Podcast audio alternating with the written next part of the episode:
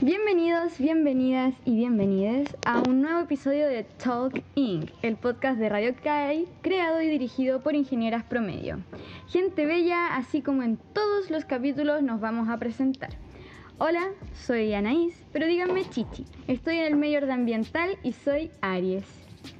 Hola, yo soy Paula, pero díganme Pau, estoy en el mayor de computación TI, eh, minor industrial y así como he dicho en otros capítulos, soy Leo.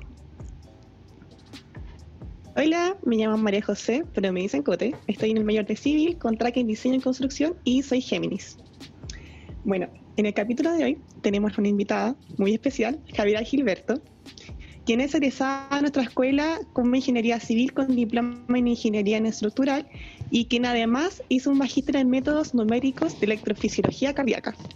En estos momentos se encuentra haciendo un PhD en ingeniería biomédica en la Universidad de Michigan y además fue destacada en el mundo basquetbolístico, basquetbolístico perdón, universitario donde siendo capitana de la selección Damas UC participó en el Mundial 3x3 de China y fue asistente técnico de la selección masculina UC.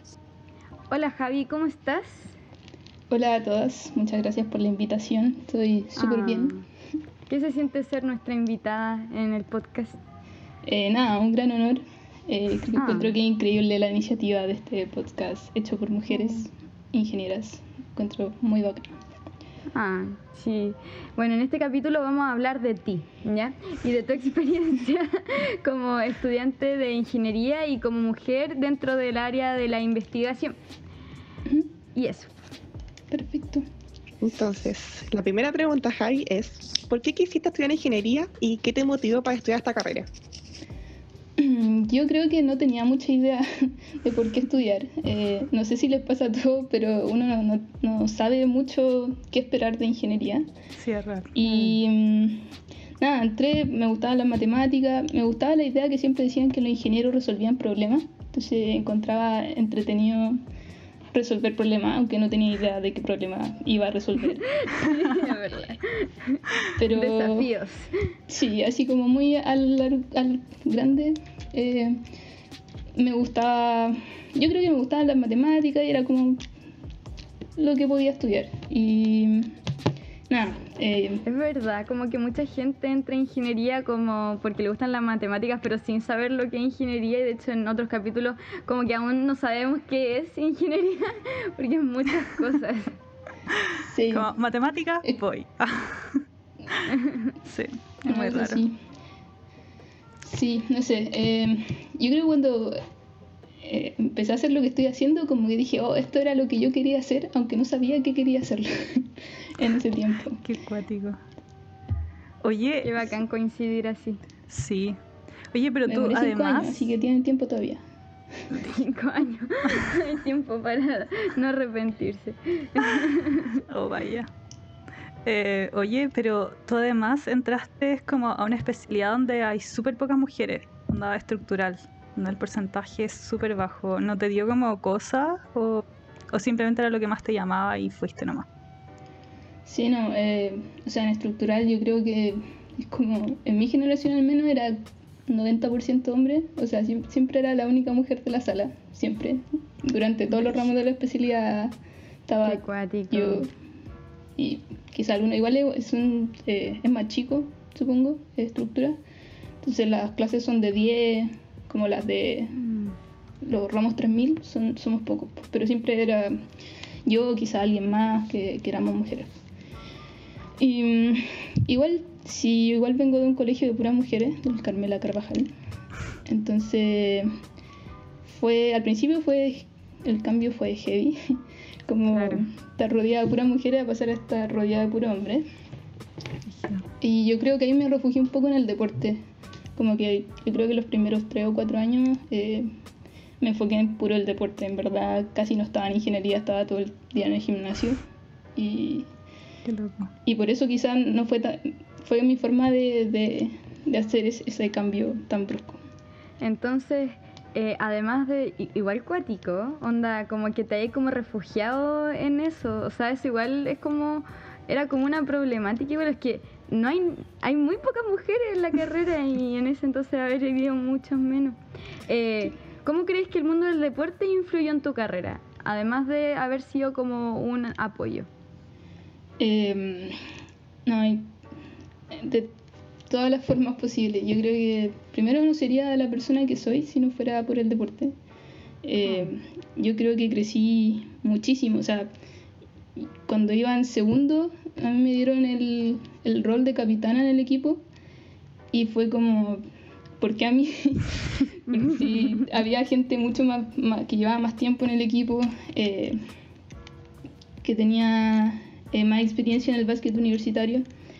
Y el entrenador de ese entonces me dice, bueno, eres la capitana. Y yo, ok, como que ni siquiera... eh, era, yo soy muy tímida así como en términos generales, entonces ni siquiera me atrevía a como decirle, no, sabéis que yo no sirvo para ser capitana si yo soy tímida, yo no, no le digo nada a nadie.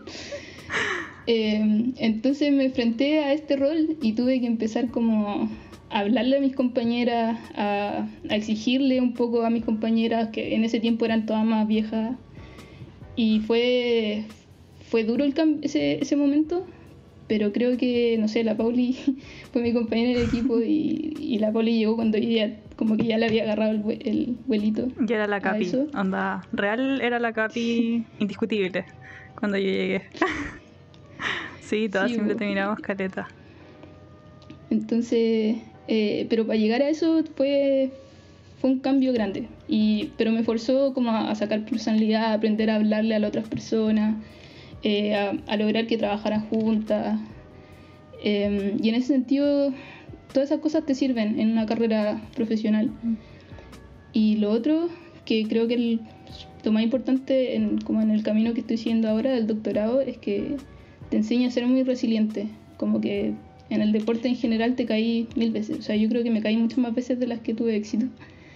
Y, y eso ahora probablemente en el doctorado me va a caer muchas más veces de las que voy a tener éxito. Pero como que me siento preparada para eso. No le tengo miedo. Sí. Es como, ya, filo, vamos para adelante y, si no funciona, no funciona. Si funciona, bacán. Qué fuerte. Qué fuerte. Bueno, y, y aparte, bueno, como tú dijiste, fuiste capitana de básquetbol de Damas UC por muchos años y luego, más encima, fuiste asistente de T para la selección de hombres, y yo creo que es un logro muy importante. Y te quería preguntar, como, ¿qué crees que fue lo difícil de compatibilizar tus estudios con esto? Porque igual es una carga muy importante y aparte, si en ese como en este rol que tuviste, ¿te sentiste discriminada en algún momento o pasada a llevar por ser?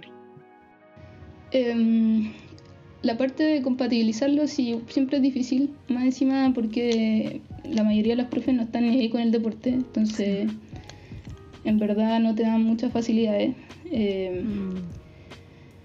Y siempre ahí había que pelear, yo creo que me fui a muchos más exámenes de los que debía porque prefería ir a jugar que hacer las pruebas.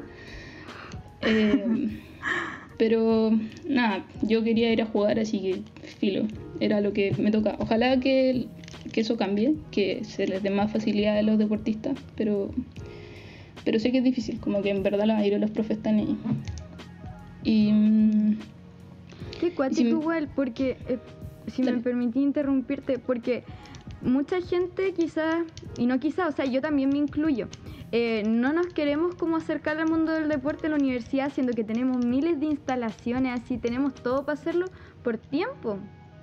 Porque sentimos que uno no lo va a poder compatibilizar y otro porque a los profes de los ramos no deportivos les, no les importa. Entonces no vamos a tener ese apoyo. Si eso fuera distinto, quizás eh, tendríamos una vida más sana y aparte podríamos desarrollar habilidades como la resiliencia y el trabajo en equipo. Como que está como muy, como que de verdad me da mucha rabia que lo sobrevaloren tanto. Sí, y eso es algo que se viene peleando desde que yo entré a la universidad, que son como uf, hartos años atrás. Y no sé, yo creo que se ha avanzado, pero sigue sin ser suficiente y claro, pues es un, impedimento para que para que más gente se trate de, llegar a las selecciones, que muchas veces hay espacio para mucha más gente, pero cuesta. pues. Obviamente que, que es una decisión y, y un sacrificio que tenéis que hacer un poco para lograr las dos cosas. La Pauli también lo sabe, que te quita mucho Sí. tiempo la selección y generalmente terminamos alargando un poco la carrera. eh, Claro. Tomando menos ramos. Exactamente. Sí, buscando otra carga, es súper como complejo todo eso. Pero oye, eh, y en la parte de siendo DT de los hombres prácticamente, ¿no te sentiste como rara así en medio de, oh, de todo? Además que son gigantes. y yo soy enana. eh... No lo iba a decir. Ah, yo lo digo tranquila. Soy enana. Eh, quizás yo creo que los chiquillos me respetaban mucho porque yo ya era, eh, digamos, vieja en ese tiempo, llevaba como 6, 7 años en, en, el equipo. Entonces, en general, el, el, equipo de varones también mira mucho al de mujeres y el de mujeres mira al del hombre, como que nos conocemos. Y ellos me conocían como alguien que, que tenía cierta trayectoria y en ese sentido como que siento que ellos me respetaban como a priori. Yeah. Eh, pero creo que también ahí ayudó mucho que el entrenador, eh, el Richie, eh, como que siempre me respaldó y, y hacía, les, le hacía saber a los chiquillos que mi opinión importaba. O sea, eh, de repente yo le decía algo a Richie y Richie decía, la Jami me dijo, ¿cachai?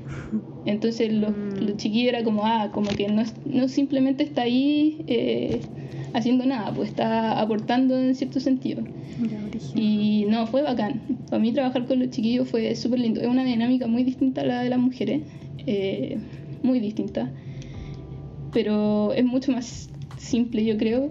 Pero como que yo llegaba, como que yo llegaba de otra manera a ellos. Y creo que espero haberle ayudado un poco a, a lograr lo que, que lograron los chiquillos. Al final, en- acá en Chile gané más con el equipo de varones que con el de mujeres. Y, y nada, fue una experiencia increíble. Sí. Qué bueno. Qué bacán. No, yo sé, solo quería agregar, eh, siempre recordaré como todas las arenas tuyas antes de cada partido. Eran como súper bonitas, de verdad que sí. Como que por lo general eres súper callada, pero era brigio, te inspiraba y caleta. Si en verdad quedas con ganas de voy a jugar, voy a darlo todo por la, por la Javi, ¿ah? o por el equipo.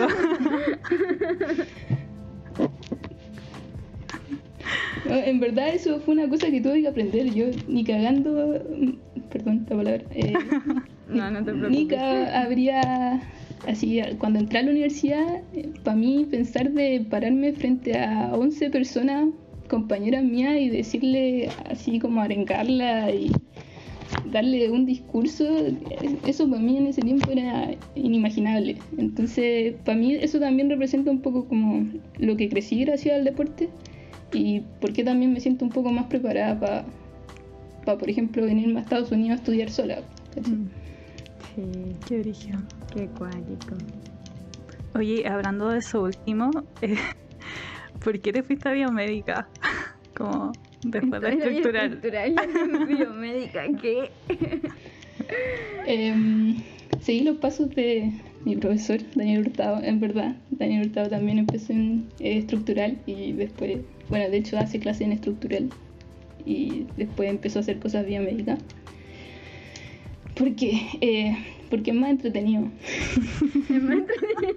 sí, no sé, la, la estructura sí son choras, usáis mucha matemática. me- a mí me gusta mucho, mucho la parte de modelamiento matemático y de, de usar eh, herramientas compu- computacionales para resolver un problema.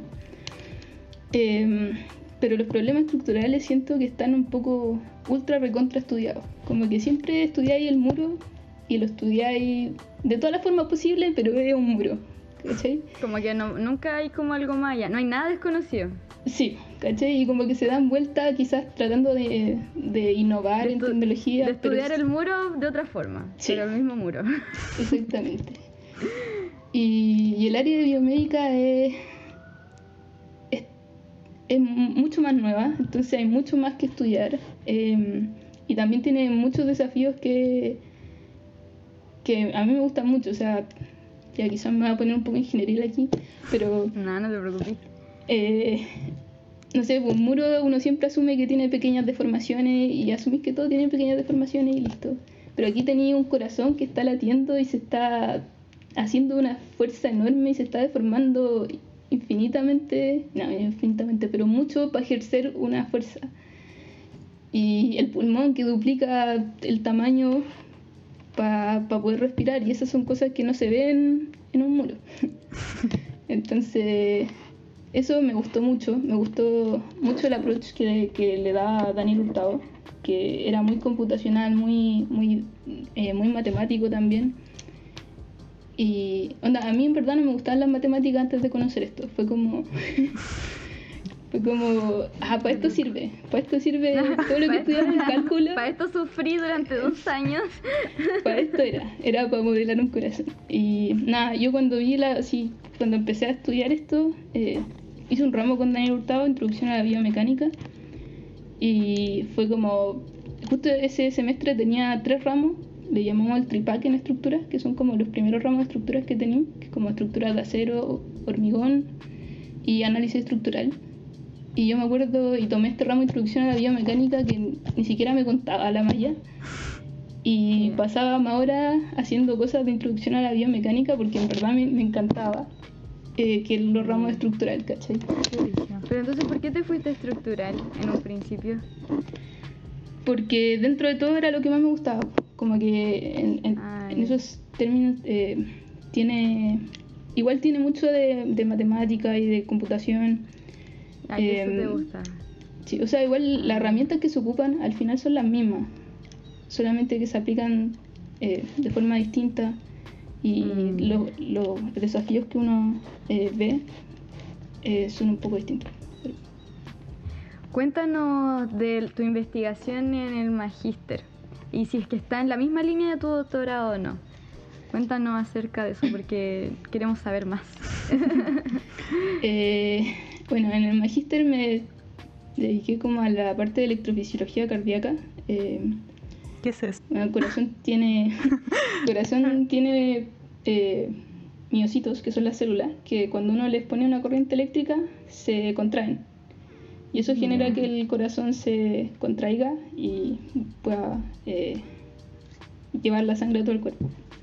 Entonces yo me dediqué a estudiar la parte eléctrica, simplemente, y cómo esa onda eh, pasa a través del, de todo el corazón. Em, pero en verdad fui como a la parte más numérica, como a crear un... El problema de todo esto, ¿por qué es tan difícil hacer lo que estoy estudiando? Porque no necesitáis un computador eh, con infinita capacidad. O sea, yo he visto simulaciones que tienen 7000 nodos, que son como los puntos en donde medimos las cosas. 7, millones de nodos. Eh, y que toman, no sé, como dos días enteros para hacer cinco, cinco ciclos cardíacos. Y eso en un computador eh, con miles de procesadores. Entonces. Terrible. Eh, es súper peludo y el desafío que traté de, de, ver en el, en el magíster era hacer más eficiente esas simulaciones. Y ahí desarrollé un método, método numérico que ahí ya podría entrar en muchos más detalles, pero esa era la idea. ¿Y lo lograste? Funcionó, sí. Eh, seca. Qué buena. ¿Y ahora eh, en tu doctorado qué estás haciendo? Aquí me vine a estudiar biomédica porque quería... Eh, porque generalmente uno puede estudiar como lo que yo hago, que es biomecánica. Uno puede estudiar eh, ingeniería mecánica o ingeniería biomédica. Y generalmente mm. aquí en, en, Estados Unidos todos los programas de ingeniería mecánica tienen como una parte de biomecánica. No como en, en, la Cato no pasa eso. Como que mecánica y solo ven cosas autos y cosas así, o energía. Eh, pero decidí estudiar un programa de biomédica porque eh, los problemas que, quiero estudiar son súper interdisciplinarios y siento que sé como mucho de la parte más ingenieril y de modelamiento matemático y computación, pero como que me faltaba un poco la parte más de, más de biología, de, de cómo los doctores entienden los problemas. Entonces, Acá mi profesor, guía, eh, trabaja tanto en el departamento de ingeniería biomédica como en el departamento de cardiología.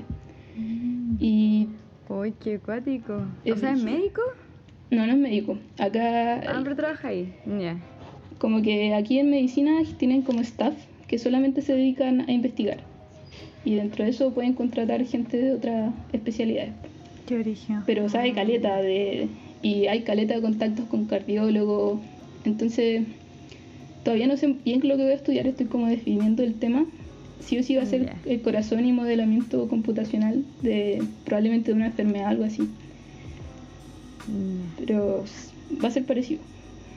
Qué bacán, igual todo allá. Como que me imagino que tenéis como mucha gente a la que le podéis preguntar y que sabe mucho.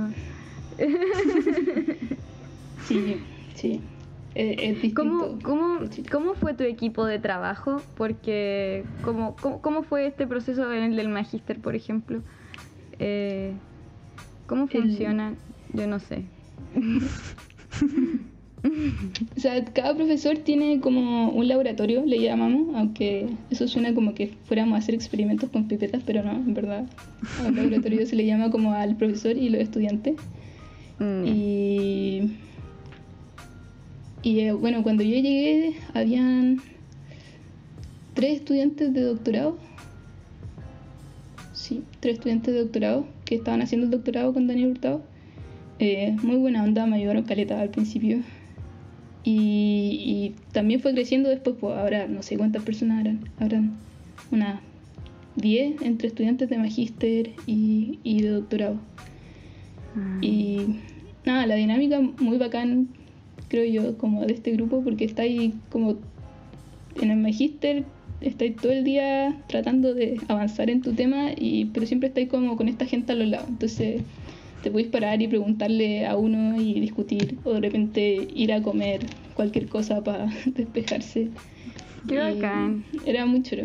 Como que disfruté mucho los años de magíster. Fue Lo-. Eh, eh, cuando tú estás en magíster, ¿no estás haciendo como nada más? ¿Como que tú solo, solo te dedicas a eso o tenés como más ramos? Eh, el primer año tenéis ramos, pero generalmente uno trata de tomar como tres, no así como los cinco que no te dejan tiempo para nada. Mm. Y el, el, último año solamente hacía investigación. Hay gente que Ah, trabaja también, pero yo hice solo investigación. Ay, qué buena. Qué bacán. ¿Eres la única mujer? ¿O había más mujeres en el equipo? No. Eh, la única mujer durante. Trabajé como tres años y medio ahí. Y sí, siempre fui la única mujer. Sigue habiendo puros hombres. Eh, creo que hay una estudiante de pregrado que siempre se, se está tratando, como se involucra en IPRE y cosas así, que es mujer. Pero sí, siempre rodeada de hombres también ahí. ¿Y por, Fuerte. por qué fuerte, crees fuerte. que sea, sea todo esto? Como que hayan tan pocas mujeres al final. Como tiene alguna teoría, como ya que tú estuviste adentro. Yo creo que. No sé, es una cosa un poco de base, quizás, como que. eh, Daniel Hurtado trabaja en el departamento de estructura, entonces de, de por sí ya Ah. no hay muchas mujeres. Eh, Mm, Ahora también trabaja en, en la parte de biomédica y ahí hay más mujeres, pero en general eh, las mujeres se van como un poco por más la parte de química, eh, bioquímica, esas cosas por alguna razón. Yo creo que es simplemente porque quizá hay más mujeres en ese, en ese lado. Eh, Hay Mm. más profes mujeres también en ese lado. Quizás sí. tiene mucho que ver eso de como cuando porque a uno le sirve eso como de ver a una profe mujer, como que es como, oh, me gustaría ser como ella, voy a quiero tener clases con ella, como que in- inconscientemente como que uno eso lo motiva como mujer, ¿cachai? Así que Sí. igual puede ser eso una razón. Como visibilizar, como que en verdad hay mujeres estudiando esto. Ujú. Una de las cosas que yo creo que más falta hoy en día, como Ujú. visibilizar un poquito más esas cosas. Oye, Javi, y te quería preguntar una última cosita, que a mí por lo menos me interesa mucho, es saber qué Ujú. diferencias has notado como entre la universidad en Chile y donde estás ahora. Eh, harta. Cuéntanos todo, cuéntanos todo. Eh, primero los recursos que hay acá. Eh, se nota el tiro la diferencia. O sea, el- partiendo del campus es enorme. Yo estoy en una ciudad pero como que la ciudad, eh, el campus y como que se unen. Qué loco. Y no sé, eh, el campus norte que le llaman es casi pura ingeniería y son millones de edificios. Tienen un edificio de investigación que es como la mitad de San Joaquín, no sé. Eh, en ese sentido, igual no, no he tenido la, por, por la pandemia, no he tenido la oportunidad de, de ir como a donde voy a trabajar. Espero algún momento cuando esto se acabe. Pero mm, sí, los recursos es una cosa. Eh, también hay muchísimos más profesores. Eh, por ejemplo, mi profesor de acá me decía que él tiene que dar por obligación un solo ramo al año. Y en, en la Cato tienen que dar creo que tres. Y eso significa que tienen mucho más tiempo para dedicar a la investigación. Sí, pues. Como que- Y esa es la diferencia. pues. O sea, yo trabajando con, con Daniel Hurtado allá, eh, yo sé que le- a él le hubiera, le hubiera gustado dedicarle más horas a la investigación, pero tienen como toda esta carga administrativa de clase. Mm.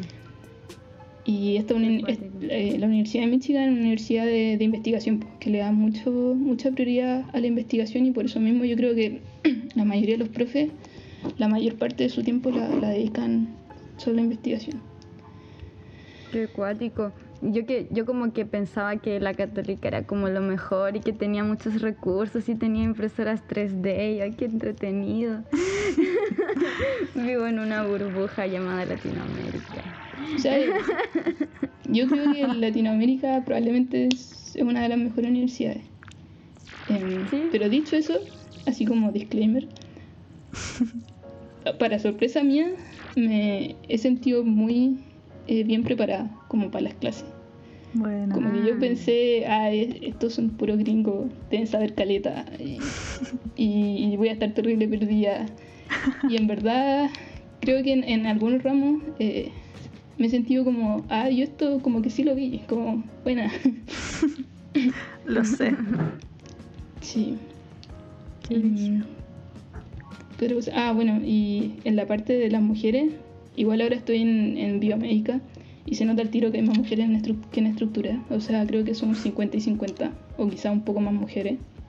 Brígido. Entonces cambia el tiro. Y, y acá un, un dato así como curioso que, que nos dieron en la bienvenida es que en, en ingeniería la, más de la mitad de los puestos como de decano, vicedecano y todas esas cosas, o de jefes de, de departamento, están ocupados por mujeres. Que lo encontré cuático. O sea, Sí, Es pues, como acuático. nuestro sueño, así acá en Chile. Real que sí. Es brígido. Es brígido. Y eso yo creo que hace 15 años atrás ni cagando era así, pero yo creo que le han dado mucho a, a la parte de igualdad, bueno, la parte de no racismo también.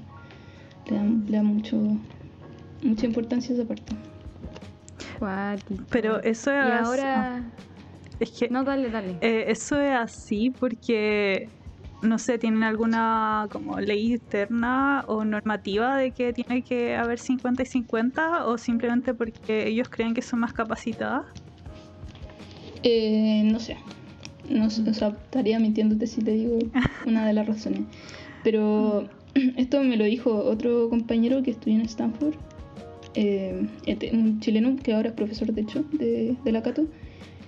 Cuando estaba postulando me dijo que la mayoría de las universidades trata de llegar al 50 y 50 en, la- en las postulaciones. O sea, los alumnos que aceptan tratan de hacer el 50 y 50. Ah, claro, porque allá el proceso de admisión es distinto acá. pues. Sí, Ahí ellos lo deciden así a dedo. sí. No es como Entonces ahí ellos listo. pueden ir filtrando al tiro y si entran 50 y 50, obvio que después arriba en los altos mandos van a estar 50 y Sí. 50. pues. Sí. Fuerte, fuerte. Es que ahí se alcanza la como igualdad de oportunidad finalmente. Yo. Sí, En Chile es súper sí difícil. pues, exacto. Muy cierto. Como lo ideal sería que se pudiera elegir eh, solamente por las capacidades, pero creo que estamos en un momento tan que todavía estamos luchando como por el feminismo, que es aún complicado hacer que las mujeres estén en igualdad de condiciones. Entonces, son medidas que se tienen que hacer finalmente la, Sí, como además como que eso en la universidad y como para implementar eso en Chile, como que tenemos como toda una educación básica y media que ya está como desigual. Y entonces es como, hay como, si hay que hacer un cambio, tiene que ser enorme. Sí, Eso. yo creo que eso es súper importante. Eh, no sé, yo me acuerdo eh, cuando era chica, así como segundo o tercero básico, que le pedí como una pista de carrera a mis papás. Y era súper juguete de hombres, po. Y me acuerdo que fueron a mi casa unas compañeras y me preguntaron, vieron la pista de carrera y me preguntaron de quién era. Y a mí me dio vergüenza, como que no, pues eso es de hombre. Y dije que era de mi hermano. Entonces, no como- tenía hermano. Ah. no, fallé totalmente. No. Tengo hermano, tengo hermano. Pero como sacar ese como prejuicio que, que quizás tienen muchas niñas de que hay cosas de para niños y cosas para mujeres Mm. y olvidarse eso desde que son chicas y pasarle un Lego a todas las niñas. Además que a, a muchas más les gusta eso que, que otros juguetes, pues, no sé. Sí. Creo- Sí, muy cierto. Mm. Es una gran, es una gran como acotación y lección. Sí. Porque pasa en todos lados. Incluso ahora como que uno, y lo hemos hablado, es como, como que uno jura que esas cosas como que ya no pasan y todo el cuento, pero sí pasan. Y pasan todos los días. Hace poco, la, el, o sea, ya no hace tampoco, eh, el comercial que sacó Ford Chile. O sea, más que nada fue una publicación en Instagram donde mostraba al papá y al hijo arreglando el auto y la niña estaba al lado con un coche de guagua. Era ¿Qué Cristian? Sánchez Sí. con sus dos hijos. Totalmente innecesario. Andaba El, mejor. el, el, el esposo de la Diana Boloco, el Cristian Sánchez. Así como dato. Ah. sí. El escándalo de la semana. Sí. Sí, yo, o sea, nosotras quedamos para la embarrada. Fue como, ¿qué onda? Siglo XXI, por favor, supérenlo. Terrible. Y eso, ya estamos como en el tiempo, así que vamos a ir cerrando el podcast con nuestro famoso segmento cultural. Hoy en día, como en la misma línea, vamos a recomendar un Instagram que se llama Somos Ingenieras. Es un Instagram que se creó hace muy poco, onda inicio de agosto, que busca exactamente lo que dijimos en todo el capítulo de hoy día, visibilizar a la mujer en ingeniería. Entonces es como súper choro para que lo pasen a revisar y seguir, porque las cabras estaban súper motivadas haciéndolo. Y eso, muchas gracias Javi por haberte tenido acá. En verdad fue un gusto saludarte, eh, que nos cuentes toda tu experiencia, fue demasiado enriquecedor. Y espero que más chicas se motiven a seguir como tus pasos al final. Po. Necesitamos más cabras que estén investigando, que les llame todo este mundo, que lamentablemente en Chile son mayoría hombres. Así que sí. Sí, te admiramos. Yo te admiro mucho. es que soy muy pequeña, te admiro mucho, de verdad. Además, como que yo creo que es como un sueño irte como a otro país a estudiar y conocer como toda una cultura. Entonces, eh, eh, de verdad admiro mucho que esté allá dando cara. sí. Gracias. Eh, gracias a, a todas por la invitación. A mí me encanta tener momentos para hablar en español. Y- así que feliz. Terrible. Pero sí, eh, nada, hay que, ojalá cada año haya más, más ingenieras y más gente en investigación, que no somos muchas, por lo menos en Chile, no somos muchas. Mm. Mm. Y atrévanse a salir. No somos, estamos bien preparados, creo yo, para salir. Sí.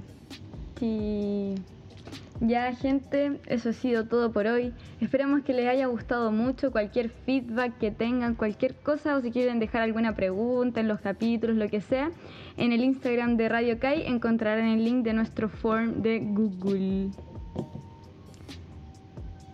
Y además terminamos nuestra fase célebre del día de hoy, que dice lo siguiente. No deseo que las mujeres tengan más poder sobre los hombres, sino que tengan más poder sobre ellas mismas. Le dijo Mary Shelley, nos costó encontrar el cómo se pronunciaba el apellido, que es la autora del libro Frankenstein. En caso, que sepan un poquito más. Y eso es todo. Bye bye, cuídense. Chiques, Chao. bye. Oh.